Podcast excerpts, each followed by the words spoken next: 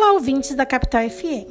Na coluna de hoje trataremos de um tema sobre o qual houve muita especulação, mas nenhuma mudança quando da reforma trabalhista de 2017, o 13º salário, também chamado de gratificação natalina.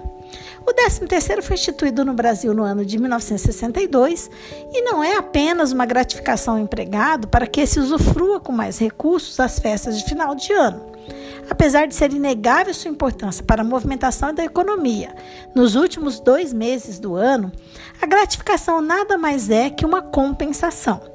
Para entendermos melhor, faremos uma demonstração em, número, em números. Primeiro, vale destacar que um mês para fins de uniformização corresponde a quatro semanas. Então, um trabalhador que recebe mensalmente, por exemplo, mil reais, no final de um ano trabalhado, ele terá acumulado um montante de 12 mil reais a título de salários. Entretanto, ao fazer o cálculo do valor recebido por semana trabalhada, teremos o valor de 250 reais por semana. Ao dividir os 12 mil ao longo do ano por 250 reais recebidos por semana, chegaremos ao número de 48 semanas pagas. Sabendo que um ano tem exatamente 52 semanas, o trabalhador deixa de receber o equivalente a quatro semanas do ano, o que contabiliza um salário completo.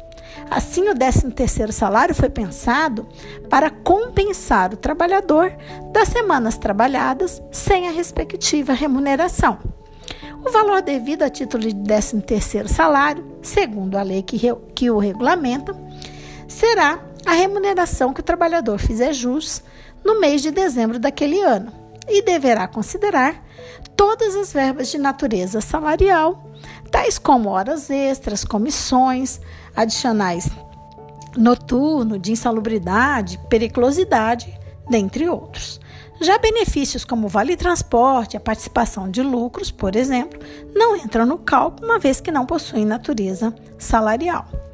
O valor a ser recebido a título de 13º é proporcional ao tempo trabalhado durante o ano que estiver em curso.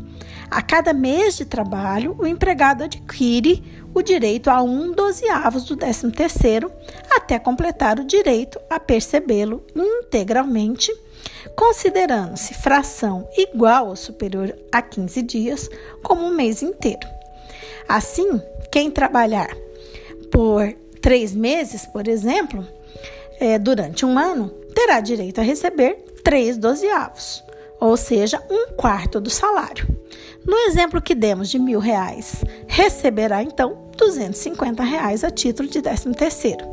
Já quem trabalhar por seis meses receberá metade do salário, ou seja, 500 reais e assim por diante o empregador deve pagar o 13º em sua totalidade até o dia 20 de dezembro do ano trabalhado.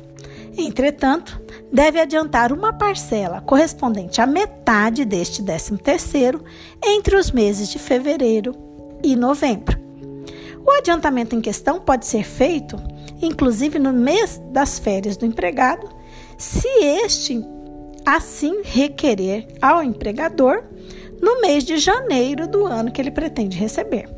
Caso contrário, a empresa somente estará obrigada ao adiantamento até novembro, como já mencionamos. Se após esse adiantamento o salário do empregado sofrer alguma alteração, a diferença será paga juntamente com a segunda parcela no mês de dezembro.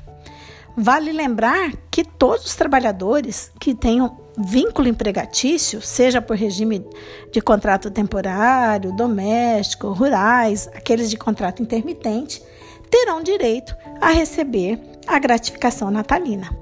Somente perde o direito ao 13º salário proporcional o trabalhador que for demitido por justa causa, ou seja, que cometeu falta grave no curso é, daquele ano que estamos tratando. Se já, se esse trabalhador que foi dispensado por justa causa já recebeu o adiantamento, o empregador poderá inclusive efetuar o desconto desta parcela adiantada nas demais verbas rescisórias, se forem devidas. Por hoje é só. Este comentário foi elaborado por mim, Carla Leal e Sara Eustáquio, membros do Grupo de Pesquisa sobre Meio Ambiente de Trabalho da UFMT, o GPMAT. Até a próxima terça, no mesmo horário.